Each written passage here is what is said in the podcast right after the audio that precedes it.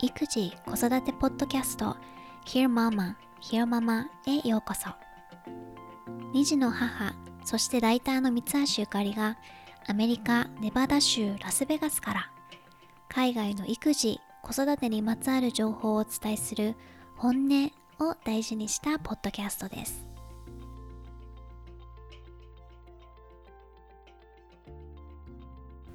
前回はフリートークで普段より緩い感じにしたんですけども今回はいつもの感じに戻って予告した通り Unconditional Parenting の続編をお届けします。初回を聞いていない方はエピソード49を聞いてみてください。本のタイトルでもある Conditional Parenting 無条件の子育てとその逆の Conditional Parenting 条件付きの子育てについて紹介します。ではまず本からとある部分を読み上げます。Love from one's parents do not have to be paid for in any sense. It is purely and simply a gift. It is something to which all children are entitled. 親からの愛は何らかの対価を支払って得るものではない。それは贈り物で、すべての子供にそれを得る権利がある。こう聞くと、何を当たり前のこと言ってるんだと思うかもしれない。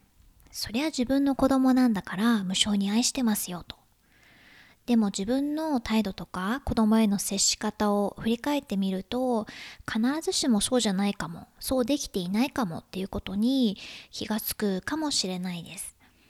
で何より肝心なのは親がね、子供のことを無償に愛してると思ってるかどうかではなく子供たちが無償に愛されていると感じられているかどうか。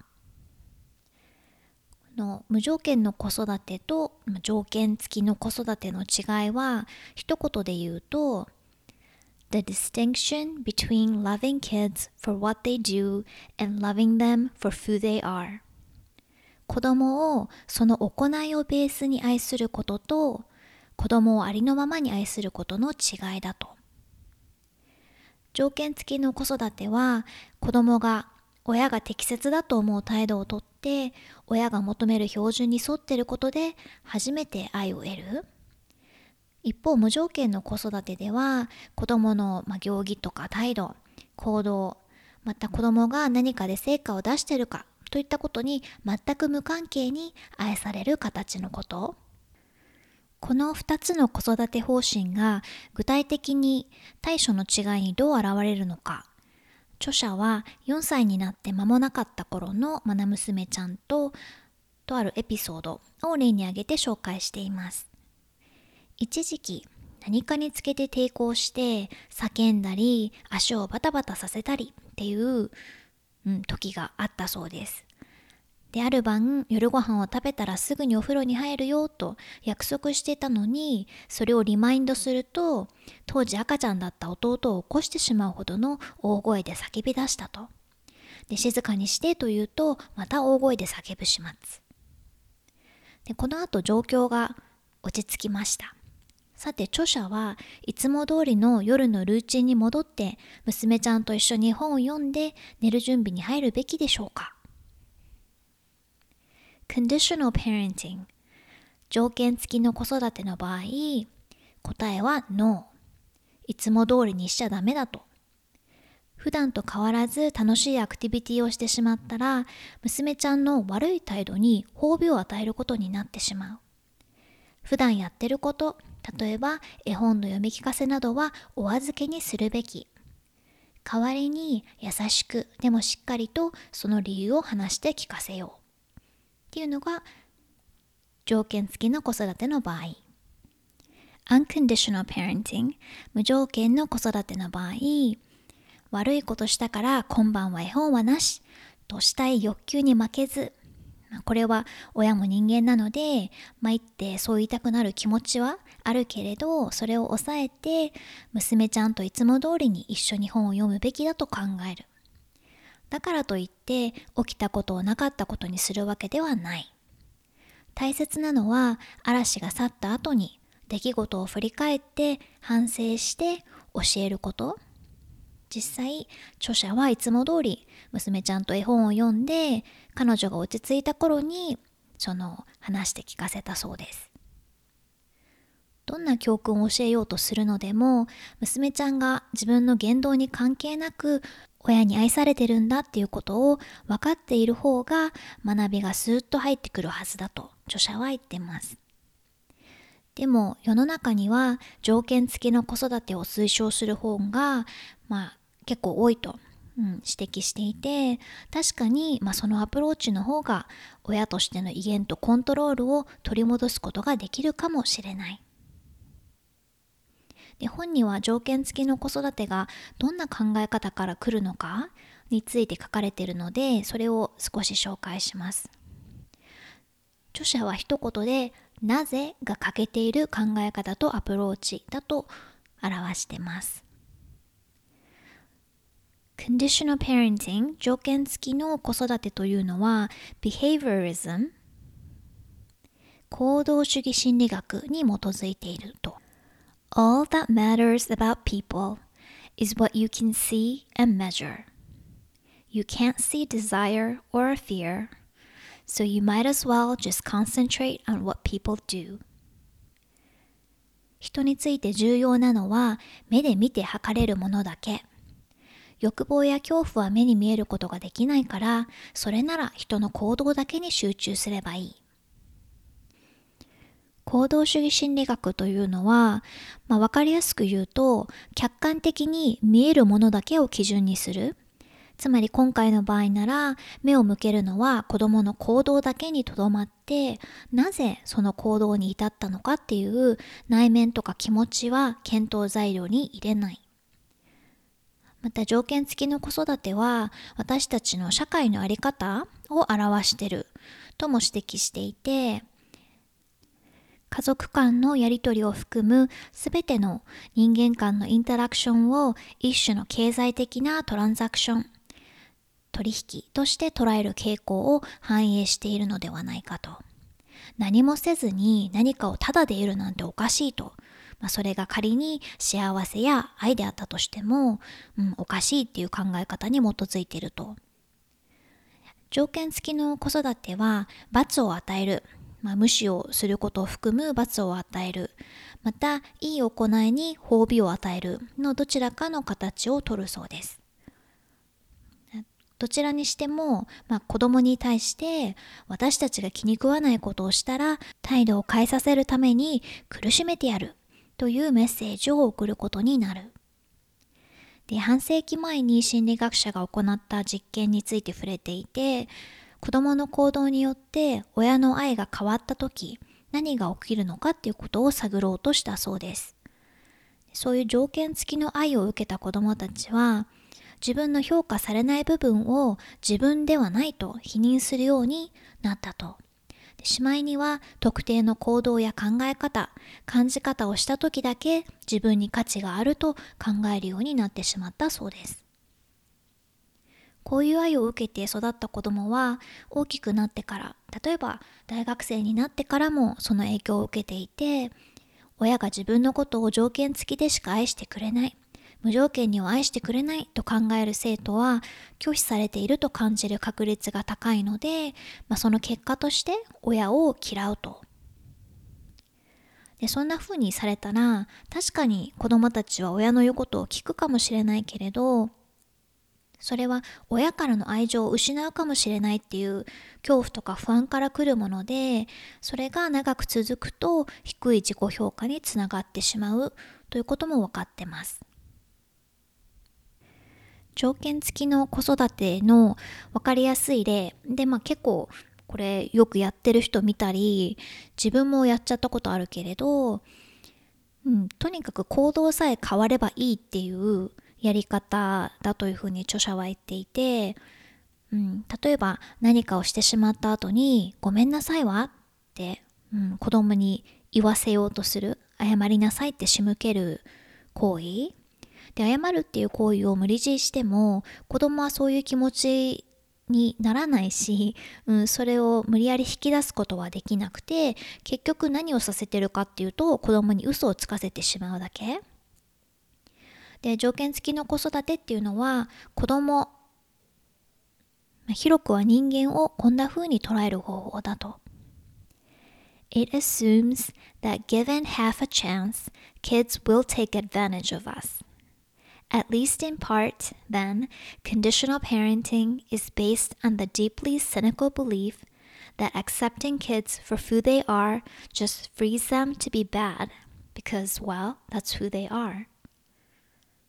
少しでもチャンスがあろうものなら子供は私たち大人をいいように利用するだろうとそういう前提に立っている。 ということは条件付きの子育ては子供をありのままに受け入れることは彼らに不道徳や悪である許可を与えるようなものだと。だって子供はそういう生き物だから。っていうとてもシニカル、まあ、皮肉な見方がベースにありますよと。で、さっきの娘ちゃんのエピソードに戻って話すと、娘ちゃんがひどい態度をとった後に、いつものように絵本を読んであげる。変わらず愛してるよと伝えてあげるのは、彼女に対して、まあ、また叫んでジタバタしてダダをこねてもいいからねと背中を押すことじゃないかというのが条件付き子育ての考え方。では一方の unconditional parenting 無条件の子育て。はどうかというと It asks us to consider that the reasons for what my daughter has done may be more inside than outside 無条件の子育てでは娘ちゃんが泣いて叫んでという行動に至った理由は彼女の内面にあると考える例えば幼児がまだ言葉では説明できない恐怖を感じているのかもしれない Unconditional parenting assumes that behaviors are just the outward expression of feelings and thoughts, needs and intentions. 行動や態度というのは中で感じている気持ちや思い、ニーズや意図などを外に対して表現しているに過ぎないと捉えるのが unconditional parenting なんだそうです。実際娘ちゃんの場合当時赤ちゃんが生まれたばかりで親がそっちにばっかり注意を向けていることを心配してた、うん、それを、ま、体現していたに過ぎないなのでその問題根本的な問題に対処しないと意味がないでなぜ特定の態度や行動に至ったのかという理由を探ることも大切だけれどもっと大切なこと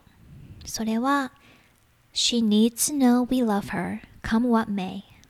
In fact, it's especially important tonight for her to be able to snuggle with us, to see from our actions that our love for her is unshakable. That's what will help her get through this bad patch. 娘は私たちが彼女のことを愛していて、それはどんなことがあっても変わらないことを知る必要がある。むしろ今日のような夜こそ親が彼女に寄り添って時間を過ごすというその言動によって親の愛が揺るぎないものだということを知る必要がある。そうすることがこの難しい時期を乗り越えるための彼女へのサポートになる。で、Unconditional Parenting では娘ちゃんの行動をもとに彼女の目的をこんな風に捉えると説明してます。My daughter's goal is not to make me miserable. She's not being malicious. She's telling me in the only way she knows how that something is wrong. It may be something that just happened, or it may reveal undercurrents that have been there for a while. 娘は親の私を惨めな気持ちにさせようとしているわけではない。悪意があるわけでもない。何かがおかしい、問題があるということを彼女が唯一知っている方法で伝えようとしているだけ。それは今起きたばかりのことかもしれないし、しばらく続いている状態を指しているかもしれない。Kids need to be guided and helped, yes. But they're not little monsters who must be tamed. 子供には手引きが必要だし、手助けも必要。でも彼らは飼いならす必要があるモンスターではないのです。They have the capacity to be compassionate or aggressive, altruistic or selfish, cooperative or competitive. A great deal depends on how they are raised, including, among other things, whether they feel loved unconditionally. 子供には思いやりを持つこともできれば攻撃的になることもできる。利他的にも自己中心的にもなれる。 協力的にも競争的にもなることができる。それを隔てるのは子供がどう育てられたかで、それには親に無条件に愛されたと感じられたかどうかも含まれるのです。録音後期こんにちは、又吉ヘアのゆかりです。えっと、少し前に自分で髪の毛を切ったのね。うん。もう妊娠してたり、コロナだったりでずっと、このずっとっていうのは、ほんと1年とか切ってなくて、産後の抜け毛も最近激しくなってきていて、長い髪の毛だと洗うのも面倒で、ただでさえまあ、長男が騒いでたり次男が泣いてたりでゆっくりシャワーすら入れないので、うん、長い髪が本当に厄介だなと思っててでロサンゼルスに住んでる時に髪の毛用のハサミを買っていて、まあ、YouTube とかね見てから自分で切ってみようとかって思ってて。でこの前でも長男とパパが散歩に行ってる間に、うん、シャワーに入ったら案の定めんどくさくて。結局動画を見るとかせずにジョキジョキって切ってしまいました。で分け目とかも考えずにうんでたまたま真ん中分けだったので 地毛のウェーブっぽい感じもあって又吉みたいになってしまいましたとポッドキャストを録音してたら次男くんがお昼寝から起きて今泣いてるので ということで、ちょっと授乳してから戻ってきます。はい、戻ってきました。と、最近の出来事は、長男のプリスクールが2週目からフルデーになったので、午後3時まで今行っていて、